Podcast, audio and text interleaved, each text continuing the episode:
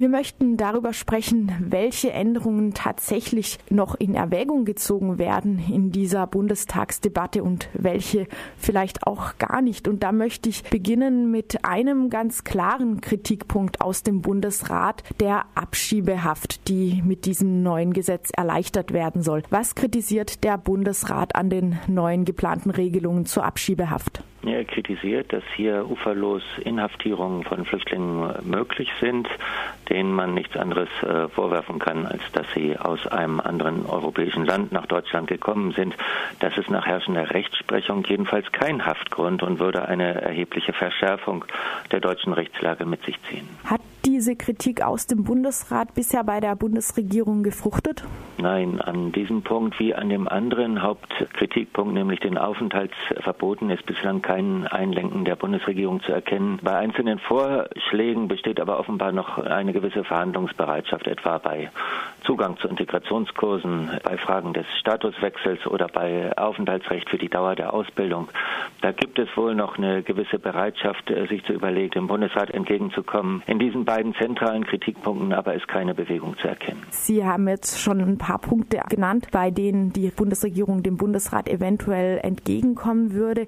Ich hatte den Eindruck, dass die Empfehlungen des Bundesrats, abgesehen eben von der Kritik an der Abschiebehaft, es sich in erster Linie um solche Bereiche drehen, wo es klar gesagt auch um die Verwertbarkeit von Flüchtlingen geht, also die Möglichkeit für eine Berufsausbildung hier in Deutschland Deutschland zu bleiben, zum Beispiel, die sollen verbessert werden. Bestätigen Sie diesen Eindruck? Ja, das ist exakt richtig. Das Gesetz heißt euphemistisch Bleiberechtsgesetz. Es ist aber faktisch ein Gesetz, das eine andere, verbesserte Auswahl und Steuerung äh, ermöglichen soll. Einerseits über ein Bleiberecht, das aber andererseits ausländerrechtlich ausgehebelt werden kann durch die Aufenthaltsverbote und eben durch rigideres Abschieben. Hier gibt es sozusagen zu beiden Seiten das Bedürfnis, nach Maßgabe deutscher Interessen besser auswählen und steuern, aber auch abschieben zu können. Insofern ist es offensichtlich auch ein Reflex oder eine Reaktion auf einen gestiegenen Arbeitskräftebedarf und dem entspricht dieses dieses Gesetz eben durch eine teilweise Öffnung bei gleichzeitiger Verschärfung gegenüber denjenigen, die man gerne schneller loswerden will. Das entspricht ja vielleicht auch ein bisschen dem Ansatz des Einwanderungsgesetzes, das heute im Bundesrat besprochen wird, das äh, zum Beispiel von Grünen und SPD als Migrantinnen freundlich gepriesen wird, aber sich ebenfalls an diesen wirtschaftspolitischen Erwägungen orientiert. Was ja grundsätzlich auch äh, zulässig ist. Jeder Staat darf, wenn er Einwanderungsregelungen trifft, Zukunft Bedingungen formulieren, unter denen die Einwanderung stattfinden soll. Daran haben wir grundsätzlich gar, keinen, äh, gar keine Kritik. Äh, was wir für problematisch halten, äh, ist der menschenrechtliche Umgang mit Flüchtlingen, die hier kommen und die, ohne dass ihnen was vorgeworfen werden kann, inhaftiert werden sollen oder die deshalb, weil sie nicht ausgereist sind, unter Verbote fallen. Das alles ist nicht akzeptabel, dass ein Staat Bedingungen für eine organisierte Einwanderung formuliert und hier eben auch sich als Einwanderungsland erklärt, dürfte eher zu einer Normalisierung beitragen. Deutschland ist ja ein Einwanderungsland, ohne das jemals erklärt zu haben. Es gibt eine ganze Reihe von Einwanderungsregelungen, die aber so versteckt sind, dass man immer noch den Eindruck hat, Deutschland sei eigentlich eher an Abschreckung und Abwehr orientiert, wenn man sich die Zahlen vor Augen führt. Wir hatten in den letzten Jahren über eine Million Einwanderer und 700.000, 800.000 äh, Auswanderer. Das heißt eine Riesenmobilität, auch eine Riesenwanderungsbewegung in beide Richtungen. Offensichtlich ist Deutschland da auch strukturell ein Stück weit darauf angewiesen. Und insofern ist es eine Sache der Ehrlichkeit, sich dann auch als Einwanderungsgesetz äh, Land zu erklären und entsprechende Regelungen dazu zu treffen. Wichtig ist uns, dass diese Einwanderung, die natürlich nach ökonomischen Interessen stattfindet, die Flüchtlingsfrage nicht in einer Weise verletzt und äh, beeinträchtigt, dass darüber Menschenrechte verletzt werden. Und das ist unsere Kritik. Die, das haben Sie schon mehrfach erwähnt, wird unter anderem auch verletzt in der Neuregelung der Aufenthalts- und Einreiseverbote, die vom Bundesrat in seinen Empfehlungen nicht wesentlich angetastet ja. wird.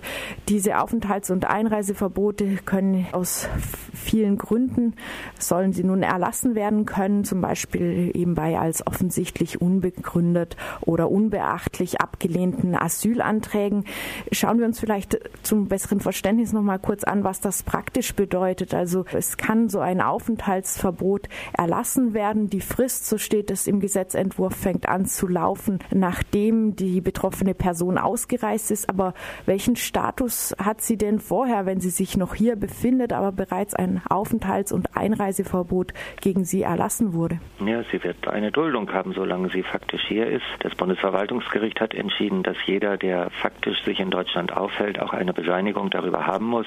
Und das ist nach Maßgabe der deutschen Gesetze eben zumindest die Duldung als Bescheinigung darüber, dass jemand registriert hier ist. Das nützt aber nicht viel. Offensichtlich handelt es sich bei diesem zentralen Element dieses Gesetzes um ein wirkungsvolles Instrument, um äh, bestimmte missliebige Gruppen, die man nicht haben will, dauerhaft aus Deutschland fernzuhalten.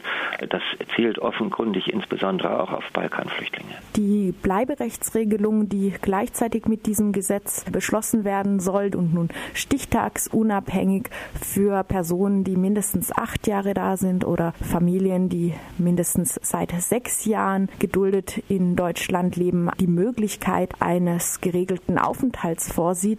Wird die auch angetastet durch diese Aufenthaltsverbote? Ja, da sehen wir einen effektiven und sehr, sehr schmerzhaften Zusammenhang insofern, als durch die Verhängung von Aufenthaltsverboten äh, die Inanspruchnahme eines Bleiberechts äh, verhindert werden soll.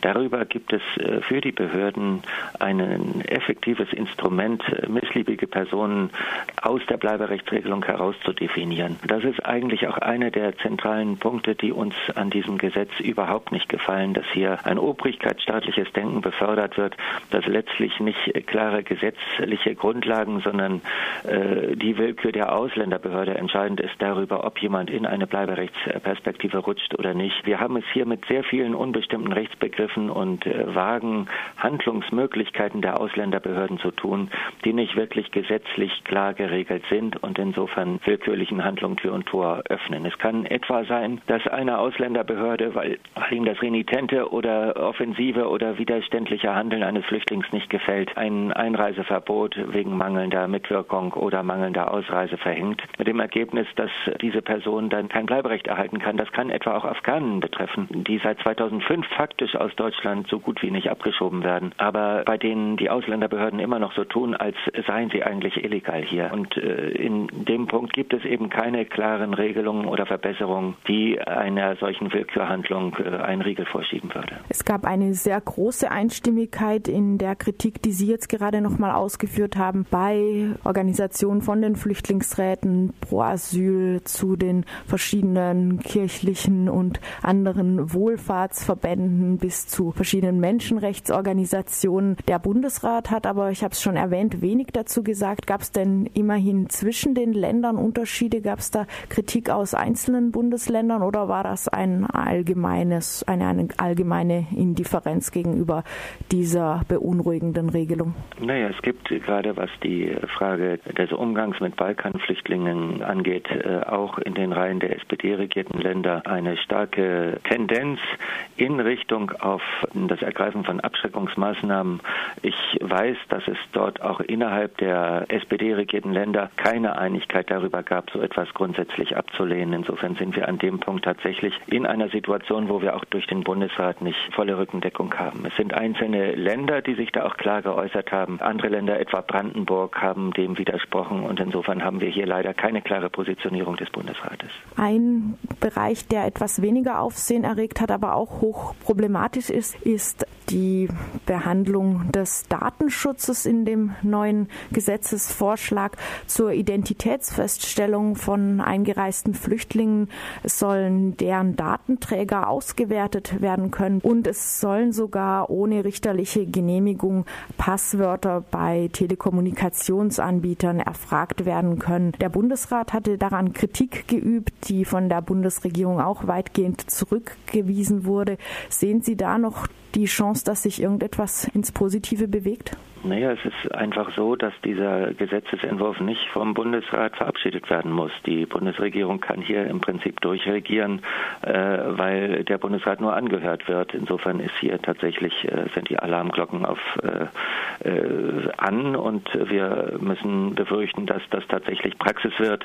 Schon jetzt haben wir ja gesetzliche Regelungen, die eine intensive Durchsuchung und Beschlagnahmung von Flüchtlingen gleich nach der Ankunft ermöglichen. Auch dies halten wir schon für wir hochproblematisch, wenn Flüchtlinge, die sich hierher begeben, um Schutz zu beantragen, als erstes polizeilich äh, durchsucht und durchwühlt werden. Das ist kein, kein guter Anfang, wenn wir von Willkommenskultur sprechen. Hier wünschten wir uns eine andere Offenheit äh, und einen anderen, faireren und äh, freundlicheren Umgang mit Flüchtlingen, als das in diesen Handlungen sich anzeigt. Sie haben es schon eben gesagt, der Bundesrat wird in diesem Gesetzgebungsprozess nur angehört und das wurde jetzt auch in vielen Punkten deutlich. Die Bundesregierung hat dessen Vorschläge, so sie überhaupt gemacht wurden, eher abgebügelt in der Tendenz. Was erwarten Sie sich denn jetzt noch von der Debatte im Bundestag? Ja, die Frage ist natürlich, wie viel an Veränderung noch möglich ist. Die Bundesregierung äh, scheint in den beiden zentralen Punkten nicht bereit, auch nur im Ansatz Konzessionen zu machen. Insofern bleibt uns vor allem die Hoffnung auf den Gerichtsweg und die Hoffnung auf die Möglichkeit, in einer längeren Perspektive diese rechtlichen Regelungen noch zu kippen. Der Protest ist noch nicht so laut und so groß, dass wir tatsächlich die Bundesregierung an diesem Punkt in Schwanken bringen konnten. Wir haben aber ja auch noch ein paar Wochen Zeit, den Widerstand und den Protest zu organisieren. Das alles ist eng verknüpft, auch mit der Frage des äh, Umgangs mit Dublin-Flüchtlingen überhaupt. Hier haben wir, scheint mir, dickere Bretter zu bohren, insofern als äh, wir hier ja nicht nur mit einer deutschen, sondern auch einer europäischen Rechtslage zu tun haben. Insgesamt müssen wir innerhalb Europas zu einem anderen äh, Umgang mit Flüchtlingen kommen, der den Menschen eine Perspektive gibt, dorthin zu gehen, wo sie Unterstützungsstrukturen und Verwandte haben. Und wir sollten nicht versuchen, die Flüchtlinge innerhalb Europas hin und her zu schieben. Das eine hängt ein Stück weit mit dem anderen zusammen und wir werden das auch als Komplex behandeln und entsprechende Kampagne in den nächsten Wochen dazu starten.